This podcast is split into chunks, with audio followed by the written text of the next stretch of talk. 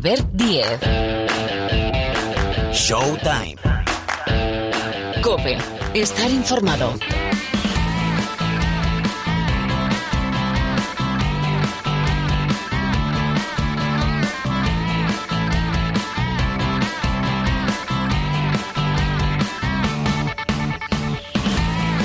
Pues aquí estamos. ¿Qué tal? Bienvenidos, bienvenidas una semana más al rincón del baloncesto de la cadena Cope. A ver, que, suene nuestra sintonía. Ya empieza a caminar un nuevo capítulo de Showtime. Bueno, sabéis, si no lo recuerdo, que por delante tenemos más o menos una hora de baloncesto.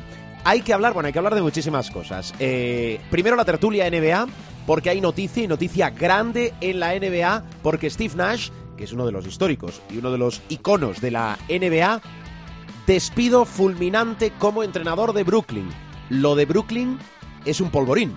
Vamos a ver qué opciones tiene, qué alternativas barajan los Nets para sustituir a Steve Nash. Pero la noticia es esta, acaba de empezar la temporada y los Nets han despedido a Steve Nash. Le vamos a preguntar al profe Paniagua, también a Rubén Parra, los motivos de este despido y eso que os apuntaba.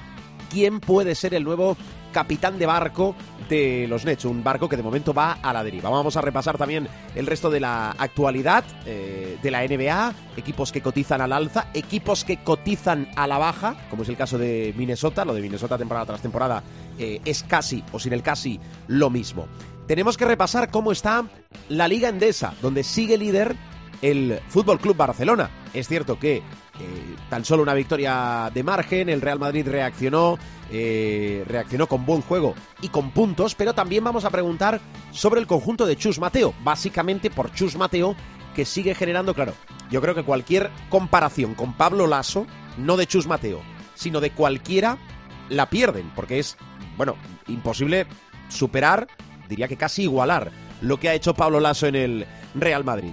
De eso preguntamos. Estamos en semana de competiciones europeas como es habitual, tenemos jornada de Euroliga y hablando de equipos y de equipos que están haciendo bien las cosas, hoy preguntamos por el Fenerbahce, el Fenerbahce de Itudis, el Fenerbahce de Calates, que es líder invicto de la Euroliga. Bueno, ya en la parte final, el supermanager, a ver cómo nos ha ido. Que el otro día nos acaba mucho pecho Gil, con la mejor puntuación del curso. Vamos a ver si... Eh, eh, tiene que ser un despertar lento. Con lo cual vamos a ver si superamos los 150 puntos de media en esta última jornada, la sexta de la Liga Andesa. Bueno, esto y más historias, más locuras que se nos van a ocurrir durante esta hora aproximadamente de baloncesto. Jorge Martínez en la sala de máquinas, el saludo de Albert Díez al micrófono, este es el menú, empezamos a desarrollar ya.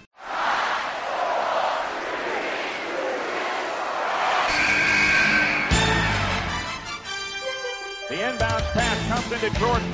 Here's Michael at the foul line. A shot on Elo. Good! The Bulls win! They win! They do have a timeout. Decide not to use it. Curry, way downtown. Bang! Bang! Oh, what a shot from Curry! Megasol con ganas de jugársela. They do have a timeout. Decide not to use it. Curry, way downtown. Bang! Bang! Oh, what a shot from Curry! Tiempo de opinión, tiempo de tertulia en Showtime. Arrancando por el profe Miguel Ángel Paniagua, el profe por delante. Hola, Pani, ¿qué tal? Muy buenas. Muy buenas. Oye, eso que te pregunto siempre, ¿qué tal tu semana? ¿Cómo ha ido? Bien, bien, bien, afortunadamente bien. Eh, bueno, hemos tenido el puente también, ¿no? O sea, esto, eh, el lunes y el martes y estamos grabando el miércoles y en general bien, disfrutando de la, de la familia. Bueno, eh, ahora te pregunto por eh, la NBA, básicamente por Steve Nash y ese despido en eh, los Nets en Brooklyn, pero antes te quiero preguntar por dos nombres propios más, uno de equipo y otro de entrenador. El de equipo es el Fenerbahce, que es el líder invicto de la Euroliga. ¿Cuál es el secreto del conjunto turco para que haya revitalizado de esta manera en el arranque de la Euroliga? Bueno, primero de todo que tiene muy buen equipo eh, que siempre ha tenido buenos equipos, ¿no? Pero este año además, um, bueno, tiene un entrenador como Dimitri Tudis, que, es un entrenador muy experto, como, sabemos, ha trabajado en muchísimos equipos de altísimo nivel, eh, o bien como asistente mucho tiempo en el PAO, en el Palatinecos, vamos, como asistente luego ha tenido muy buen periplo durante nueve temporadas en Chesca y ahora está en Fenerbahce aportando, bueno, pues entrenador que gusta mucho allí y acompañado además por una, un equipo muy bueno eh, que, que ha empezado muy fuerte, ¿no? Por lo tanto, yo creo que es un poco la, la conjunción de, de todo, ¿no? El, el hecho de que tiene una buena escuadra, de que tiene un alter ego magnífico eh, y que conoces muy bien, que es Calates en el equipo, y luego tiene jugadores como Devin Booker, eh, otro conocido del Barça, Hayes, en fin, eh, que es un buen jugador, muy, muy buen jugador para Europa, en fin, eh, muy buen equipo y muy buen entrenador, todo se junta, por lo tanto, eh, pues estamos ante un serio candidato a la, a la Final Four. Es así. Ha empezado muy bien. Eh, es cierto que el Barcelona, por ejemplo, arrancó muy bien las últimas dos temporadas, donde eh, fue líder de la fase regular y después sufrió, bueno, tanto que llevó el playoff, el playoff previo a la eh, final a cuatro de la Euroliga hasta el quinto partido. Suerte que tenía el factor pista. Ante el Zenit primero y después ante el Bayern de Múnich. enseguida incorporo a Parra, pero te quiero preguntar por Chus Mateo, porque hay un run run con Chus Mateo, con los resultados del Real Madrid, con el juego del Real Madrid. Yo decía al inicio, más allá del análisis más profundo que se, que se deba y se pueda hacer, que cualquier persona y cualquier entrenador va a perder una comparación con Pablo Lasso. Es decir, si comparamos con Pablo Lasso, es que la comparación está perdida, profe.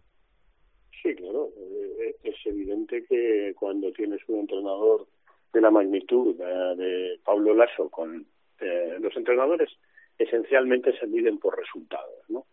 Y cuando tú tienes un entrenador de la magnitud de Pablo Lasso que ha conseguido unos resultados tan magníficos en, en su periplo en el Real Madrid, eh, que le coloca pues ahí en esa santísima trinidad merengue con el difunto Pedro Fernández y con Lolo Sainz, pues eh, eh, como siempre decimos en ese tópico, la sombra de Pablo Lasso es muy alargada, ¿no?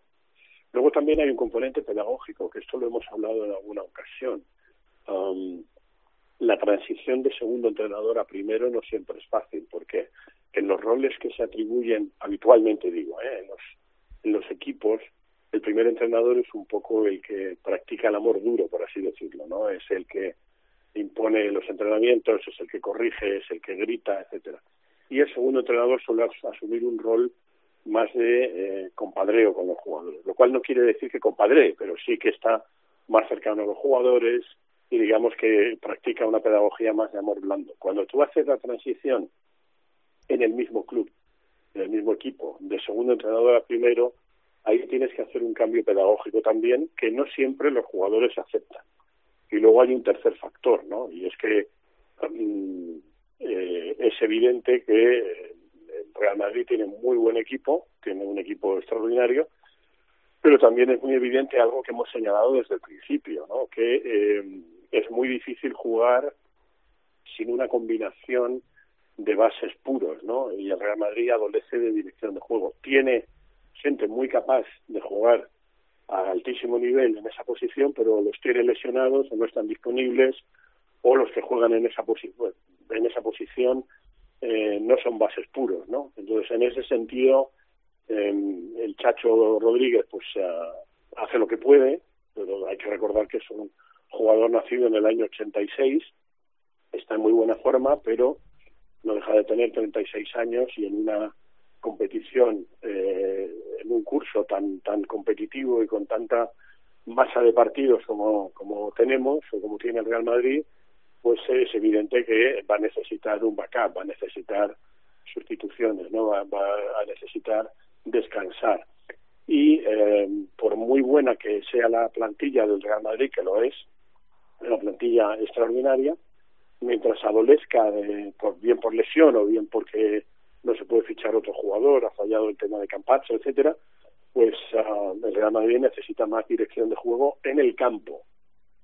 A partir de ahí, yo creo que cuando recupere unidades que ahora mismo no están disponibles y cuando el equipo se amalgame, si eh, el club debe tener mucha paciencia con Chus Mateo, no puede haber el run run ya de que se pida su cabeza y entonces el club empieza a dudar. Yo creo que si se apuesta por un proyecto hay que apostar a tope y en ese contexto yo creo que Chus Mateo tiene que seguir porque tiene un proyecto en la cabeza que es bastante continuista en relación a Pablo Lasso, pero con sus matices, ¿no? Pero si el run run empieza ahí, la directiva del Real Madrid empieza a tener dudas y tal, eh, el, el tenderete se puede venir abajo.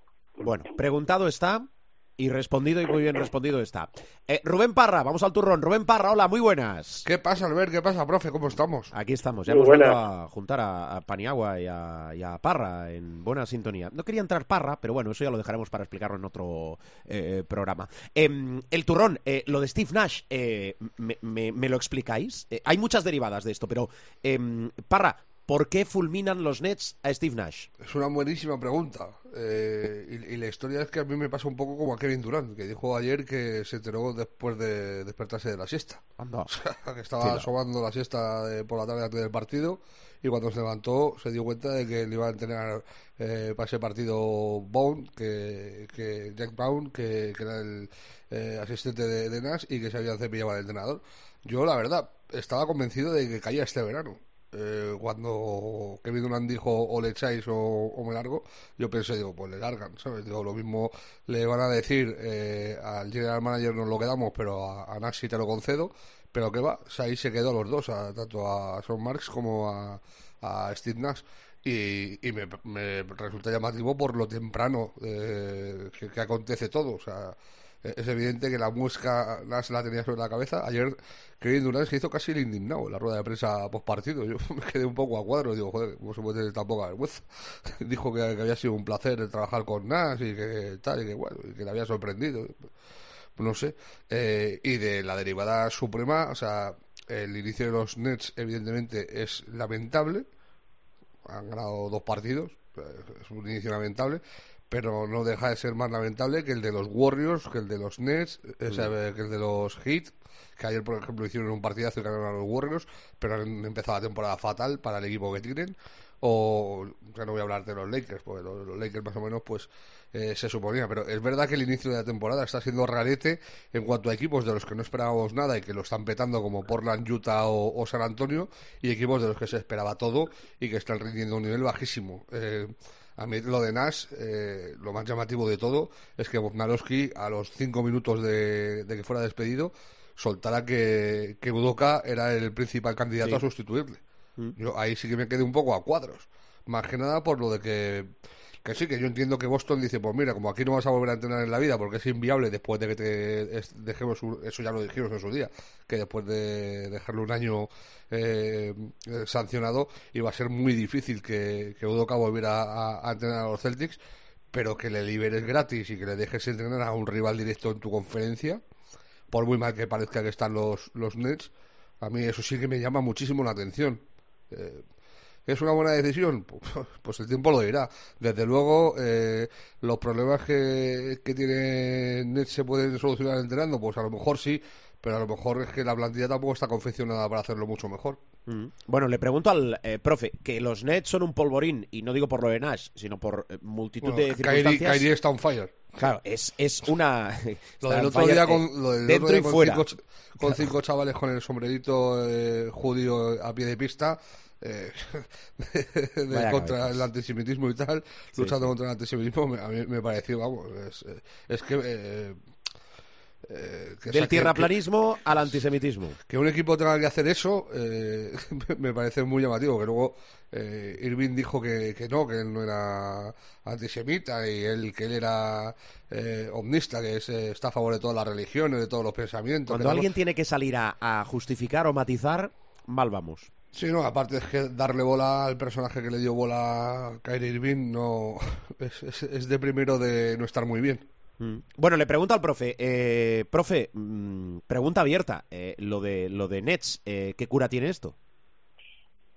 Bueno, la cura es como todo, ¿no? Ganar partidos. Um, vamos a matizar un poco tu pregunta eh, inicial. Por lo que he podido colegir ayer, eh, martes, día festivo, eh, los Nets eh, no fulminan a Nash. Hay un mutuo acuerdo entre Brooklyn y Nash para eh, que el entrenador no continúe. ¿Por qué? Pues porque Steve Nash es, es consciente de que ha perdido al equipo de que su mensaje no llega al vestuario, un vestuario por otra parte tumultuoso, y por lo tanto una persona que tiene nueve cifras en el banco y que puede vivir varias generaciones de Nashes eh, sin problemas, pues no tiene por qué andar sufriendo eh, por los resultados y luego por la eh, plétora de jugadores raros que tiene a, a, sus órdenes, ¿no? Entonces, en ese contexto es importante entender que hay un mutuo acuerdo y que Stigmas de alguna manera llega a un acuerdo con el club para no continuar como entrenador. Eh, dicho esto, Brooklyn eh, va por la vía pragmática, ¿no? que es contratar eh, a un entrenador que eh, en su primer año como head coach ha llevado a su equipo a las finales. Como quiera, eh, eh, también hacen lo que se llama due diligence, es decir, averiguaciones rápidas, en este caso rapidísima, y dudo mucho que haya sido concienzuda, sobre qué es lo que exacta, qué es exactamente lo que pasó con Ime Udoka en Boston eh, y si eso podría ser sujeto, por ejemplo, de una demanda judicial que le tuviera entretenido durante mucho tiempo o que eventualmente incluso pudiera acabar en la cárcel, ¿no? Cuando los Nets hacen ayer esa due diligence, esa diligencia debida, eh, Boston no termina de darles una conclusión definitiva de lo que pasó. Es decir, se sabe lo que pasó, que tuvo una relación inapropiada con una empleada del club, con el matiz de que era esa empleada era eh, subordinada de él, que esa relación terminó y que cuando terminó esa relación él sí hizo comentarios inapropiados hacia esa mujer. Pero como quiera que no hay todavía vía judicial, ni parece que la vaya a ver, que Boston mmm, en el fondo de todo esto no estaba excesivamente satisfecho, a pesar de todo, con, con Ime Udoka y además con la guinda de esta situación anómala, pues Brooklyn eh, ha decidido que, eh, salvo que eh, en las próximas horas aparezca alguien diciendo no, no, yo no, le voy a demandar en la corte de Boston por esto, por esto y por esto, algo que sea muy grave, y Udoka va a ser el entrenador jefe de los Brooklyn Nets y desde la perspectiva de Brooklyn se contempla como un gran fichaje, porque es muy difícil, y estaréis de acuerdo conmigo, en que el entrenador que ha llevado a un equipo a la final de la NBA quede libre, como decía muy bien Rubén, libre, eh, libre totalmente, es decir, sin ningún tipo de compensación para fichar por los Brooklyn Nets, lo cual ahonda más en la idea de que Boston ha aprovechado, eh, y aquí podéis ver incluso paralelismos con algún cese reciente de entrenador en España, Boston ha aprovechado la situación de que Ime Udoka efectivamente se comportó mal, muy mal, con una empleada, para quitárselo de en medio. Eh, porque si no, sería muy difícil entender que, eh, porque por los entrenadores también se puede pedir compensación en forma de opciones de draft, incluso de algún jugador, etcétera, sobre todo con opciones de draft. Y así se entiende que Boston pues se quite de en medio a Ime Udoka sin ningún tipo de compensación y a Brooklyn le parezca un entrenador extraordinario para, ojo, sujetar el que probablemente sea junto al vestuario de los Lakers, si no me dice Rubén lo contrario. El más tóxico de la NBA. Más complicado de la NBA con una diferencia abismal sí, sí. sobre el sobre el tercero. Es decir, yo creo que, que Ime Udoka es un buen entrenador. Eh, aquí tenemos que valorarle por sus habilidades técnicas, eh, en Brooklyn están encantados de que vaya allí porque consideran que es eh, un entrenador capaz o que va a ser un entrenador capaz de dominar ese corral de, de gallos que es ahora mismo el vestuario de los, de los Brooklyn Nets. Veremos a ver, ¿no? Pero bueno, la, la, la operación ha sido así y así son las cosas y así se las contamos.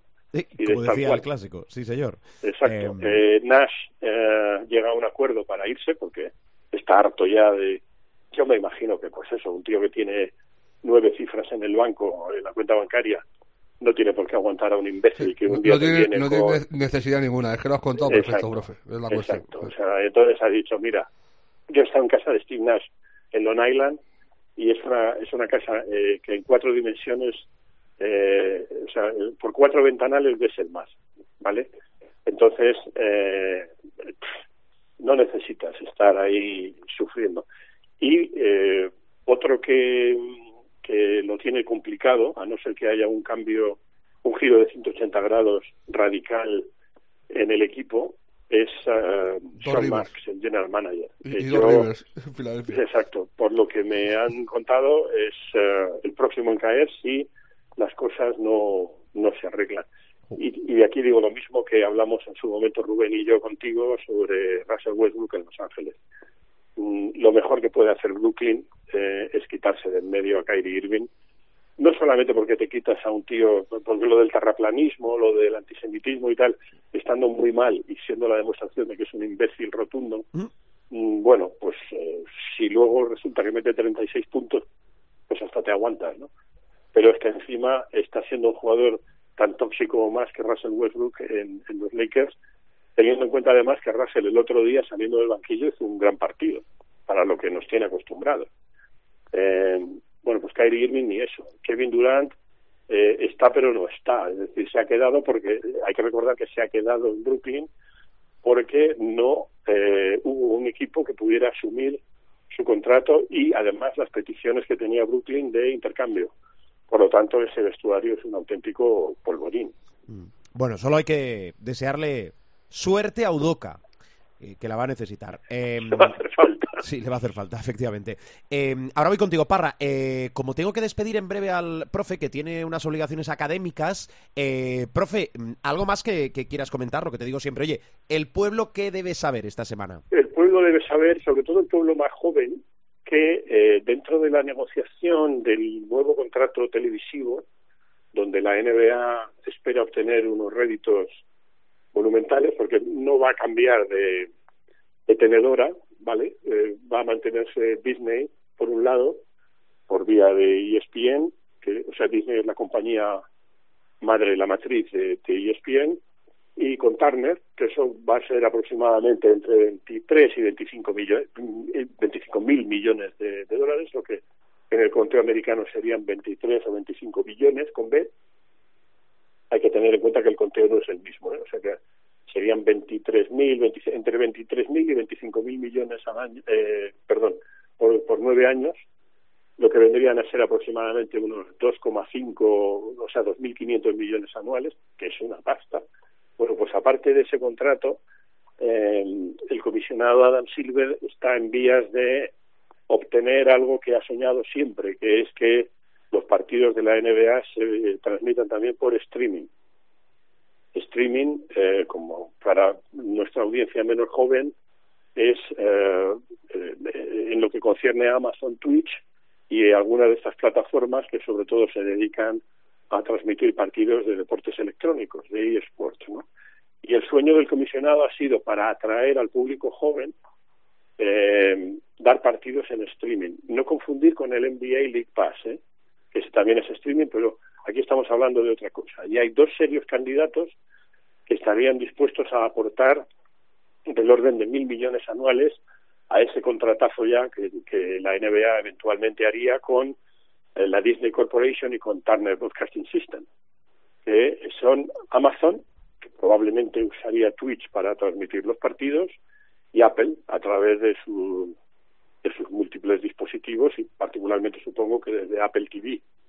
Por lo tanto, esta es una noticia que afecta sobre todo al público joven con la idea de eh, que siempre ha tenido Adam Silver, que contempla cómo la gente joven uh, se aleja de la televisión convencional y, y, y, por ende se aleja de la, de la de la NBA que se transmite por televisión y eh, está buscando un contratazo eh, vía streaming en lo que puede ser también el, el camino al futuro, ¿no? aparte de lo que es la televisión convencional, pues para atraer al público joven, o bien Amazon o bien Apple, eh, uno de los dos, porque no pueden ser los dos, se llevará el gato al agua de la posible transmisión de partidos de la NBA por vía streaming y yo si tuviera que apostar diría que Amazon va a apostar muy fuerte y el sueño del comisionado es transmitirlos vía Twitch. Uh -huh. Eso para la gente muy joven pues es un poco el, la, la tele, lo que lo que es la televisión para mi generación y en gran medida la vuestra, ¿no? Pero no la la televisión ya no es el instrumento que, como periodistas que somos los tres, sabemos perfectamente que no es ahora el instrumento de la gente joven que pasa más tiempo con sus dispositivos móviles y si está frente a un ordenador, pues uh, normalmente utiliza Twitch. Es un movimiento muy interesante, estratégico de, de marketing y de imagen y habrá que estar muy atentos porque ya digo, eh, supondría la entrada de Amazon y o de Apple en la NBA en un movimiento, yo creo, estratégico magnífico de futuro para la supervivencia de la propia NBA. Vaya revolución. Bueno, eh, profe, eh, te libero. Eh, te escucho la semana a que viene. vuestras órdenes. Gracias. Miguel Ángel. Un abrazo, Rubén. Adiós, Pani. Un abrazo, profe. Miguel Ángel Paniagua. Eh, me quedan 5 o 6 minutos, a Rubén.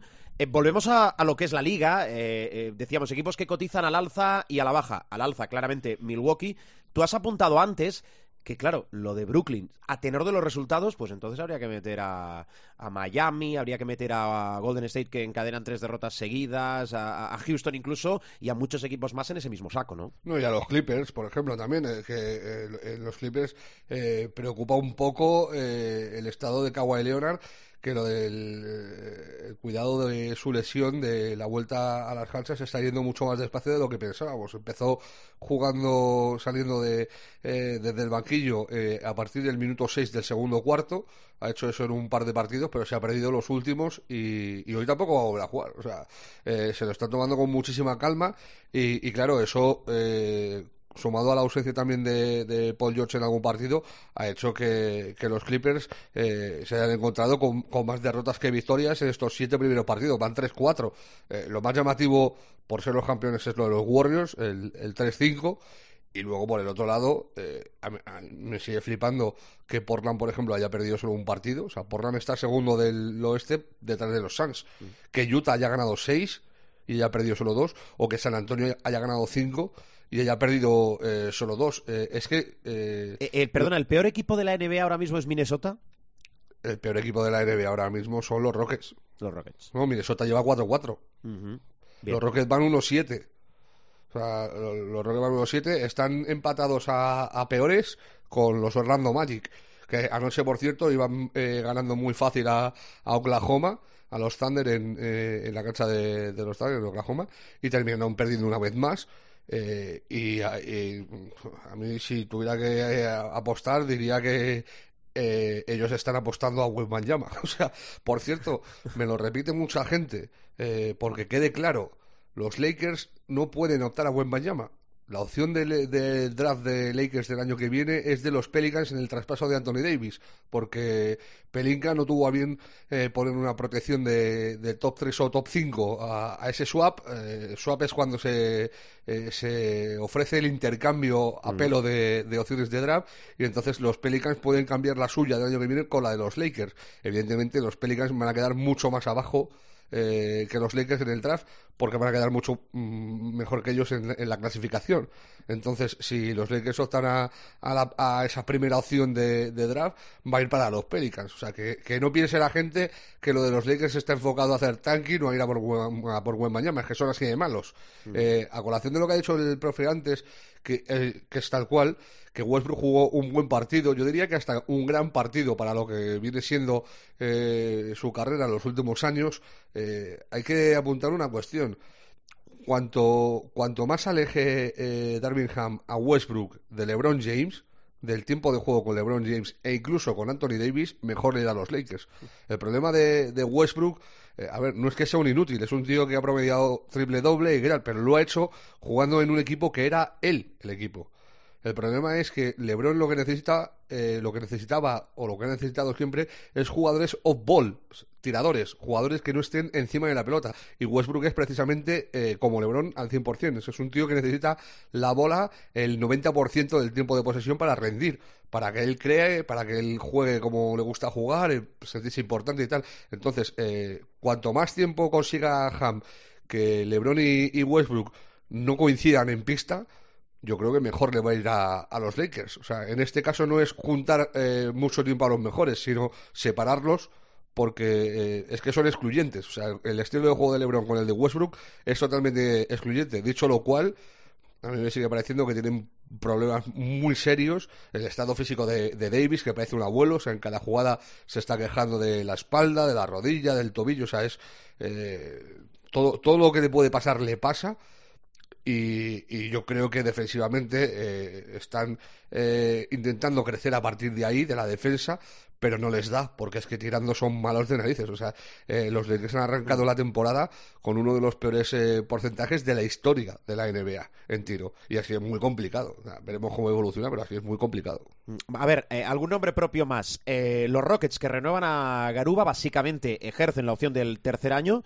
Eh, Volmaro, atención al verano de 2023, porque Leo Volmaro va a ser agente libre. Los Jazz en este caso no ejercen la opción de renovación sobre el argentino y vamos a ver qué pasa a partir de julio. Eh, Parra, me queda un minuto para lo que quieras.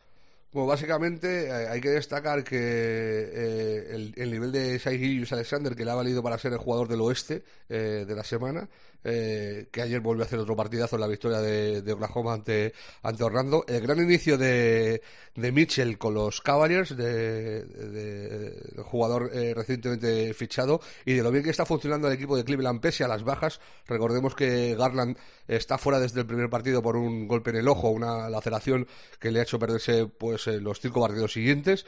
Eh, el inicio sin dudas de, de Milwaukee y luego eh, llamativo también lo que pasó anoche en el partido de los Warriors con Miami, que va a ser tema de conversación a lo largo de la semana seguro, porque a, a Jordan Poole le evitaron tres veces manejo.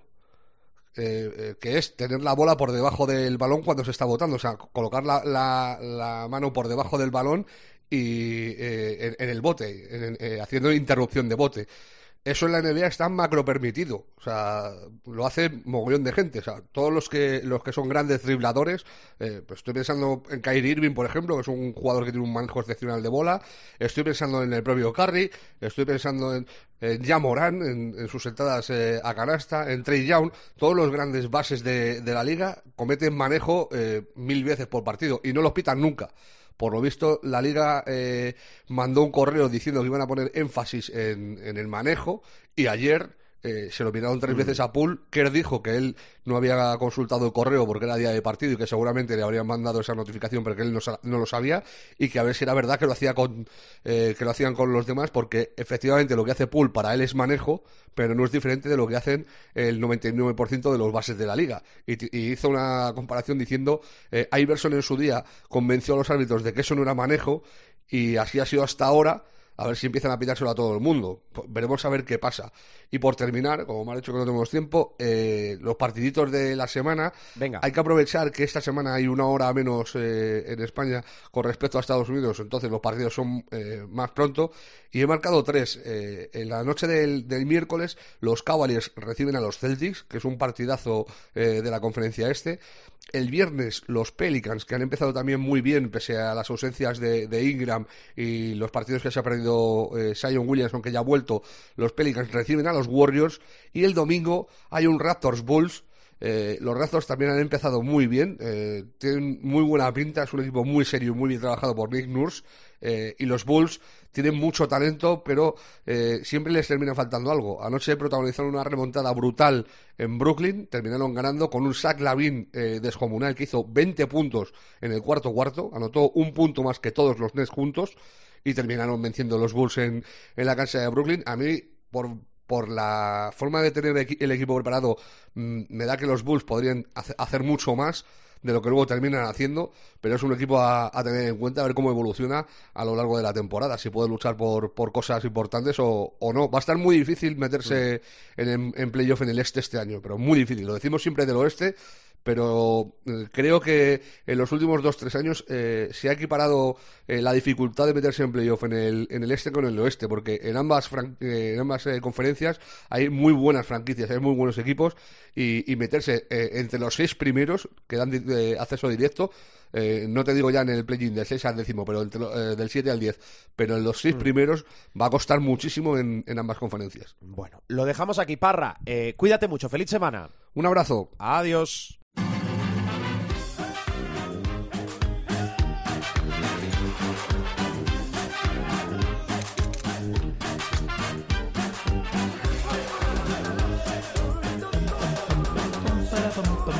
Aquí estamos con el supermanager José Luis Gil. ¿Qué tal? ¿Cómo andas? ¿Cómo vas?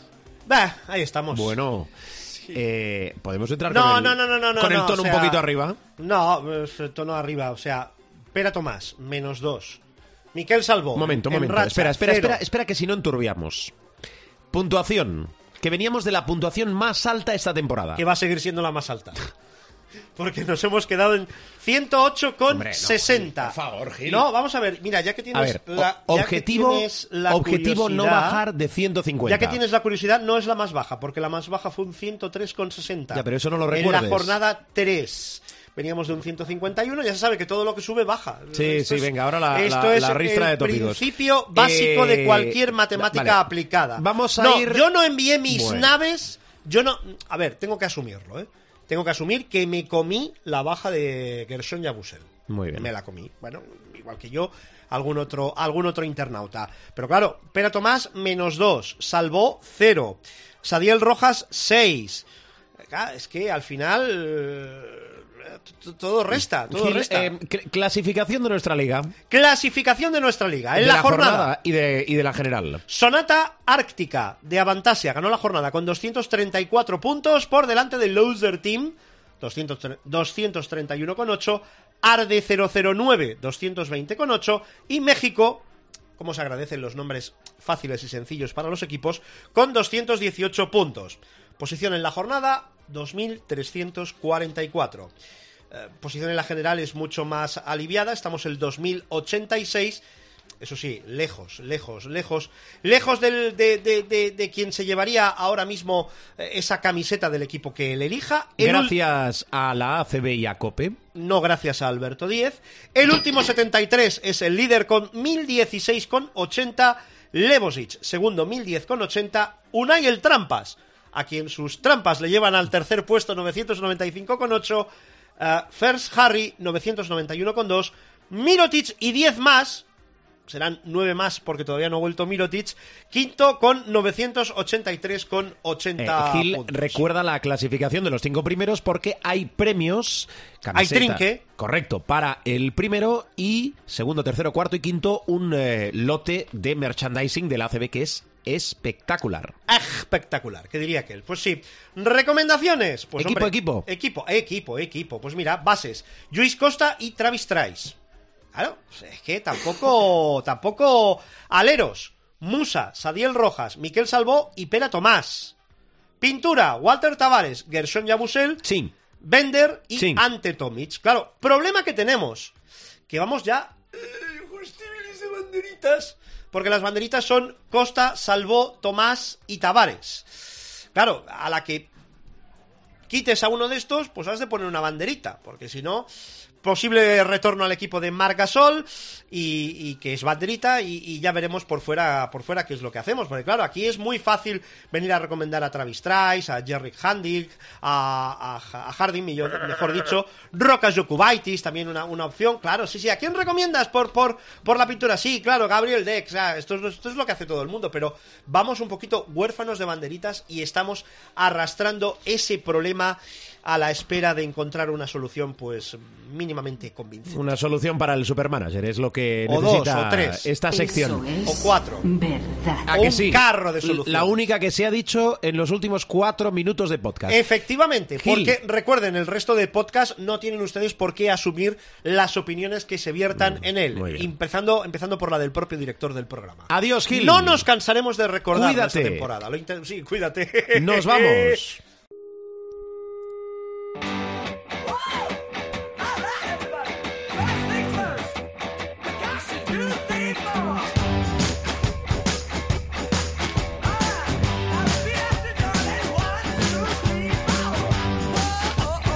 Nos vamos, bajamos la persiana del capítulo de esta semana. Sabéis que habitualmente salimos los martes. Eh, este martes fue 1 de noviembre, festivo no para todos, sí para muchos, básicamente para algunos, pero habitualmente salimos en martes. Eh, estad atentos que tenemos jornada y chula, ¿eh? la séptima de la Liga Endesa, el próximo fin de semana. Lo comentábamos al inicio. Tres partidos se van al sábado y seis se van al domingo. Venimos de un derby canario. Bueno, hablando de derby, derby catalán, Barcelona, Básquet Girona. Margasol vuelve a visitar el Palau Blaugrana. Ah, el Casa de Monzaragoza, que es el único invicto hasta el momento, recibe al Real Madrid. Tenemos auténticos partidazos en esta séptima fecha de competición. Por cierto, que podéis recuperar todos los sonidos, no tan solo el programa de esta semana y el de la semana anterior, sino el de esta temporada, todos los de esta temporada o de temporadas anteriores, a través de nuestra web www.cope.es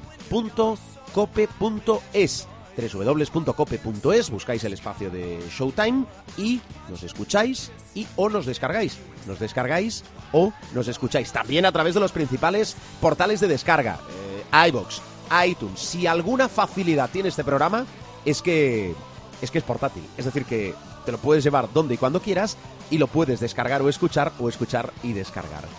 Gracias por la atención y sobre todo, que el baloncesto os acompañe esta semana. Adiós.